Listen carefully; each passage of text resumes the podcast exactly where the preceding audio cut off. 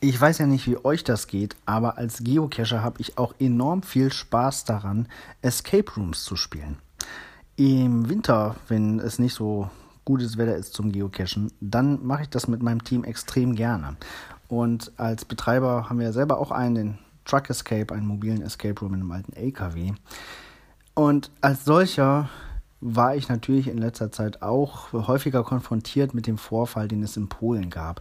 Da sind, ich glaube, vier oder fünf junge Menschen beim Spielen eines Escape Rooms zu Tode gekommen, weil da ein Feuer ausgebrochen ist und die nicht rausgekommen sind. Das ist natürlich mega tragisch und furchtbar.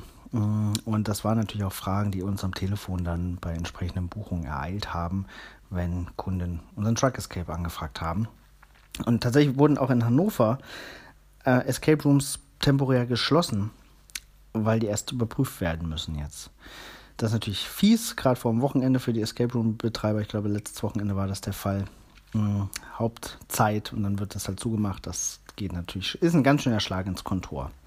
Naja, auf jeden Fall ein wichtiges Thema. Ähm, mich würde interessieren, wie das in euren Städten, euren Heimatgemeinden so ist, wie die Escape Rooms da auf so das reagiert haben oder ob die Städte auch tätig geworden sind. Hat jetzt nur bedingt was mit Geocachen zu tun, aber ich stelle fest, dass viele Geocacher Escape Rooms auch total gern mögen. Deswegen wollte ich das Thema einfach mal ansprechen. In diesem Sinne, ja, ja kaum, kaum möglich jetzt diesen, das gut zum Ende zu bringen, aber im Wald kann man nicht so leicht gefangen genommen werden. Deswegen viel Spaß. Bis bald im Wald.